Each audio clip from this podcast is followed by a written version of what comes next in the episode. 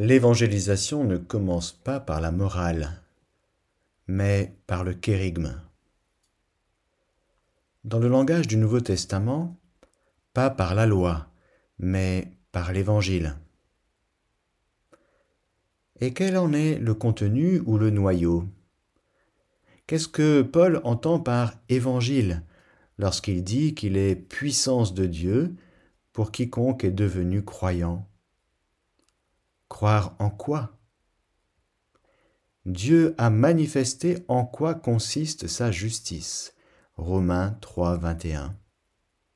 Voilà la nouveauté. Ce ne sont pas les hommes qui tout à coup ont changé de vie et de coutume et se sont mis à faire le bien.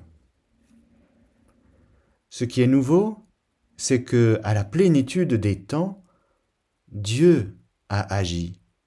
Il a rompu le silence il a tendu pour la première fois la main à l'homme pécheur. Tous les hommes ont péché, ils sont privés de la gloire de Dieu, et lui, gratuitement, les fait devenir justes par sa grâce, en vertu de la rédemption accomplie dans le Christ Jésus.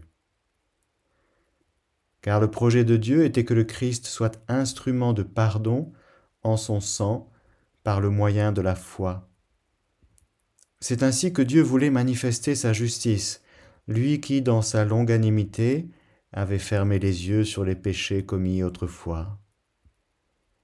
Il voulait manifester au temps présent en quoi consiste sa justice, montrer qu'il est juste et rend juste celui qui a foi en Jésus. Romains 3, 23, 26. Ce n'est pas une doctrine que Paul nous présente, mais un événement, voire une personne.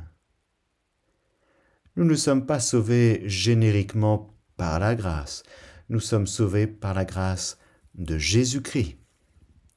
Nous ne sommes pas justifiés génériquement par le moyen de la foi, nous sommes justifiés par la foi en Jésus-Christ. Tout a changé en vertu de la rédemption opérée par le Christ Jésus. Le véritable article avec lequel l'Église tient ou tombe, le fameux articulum stantis et cadentis ecclesiae, n'est pas une doctrine, mais une personne.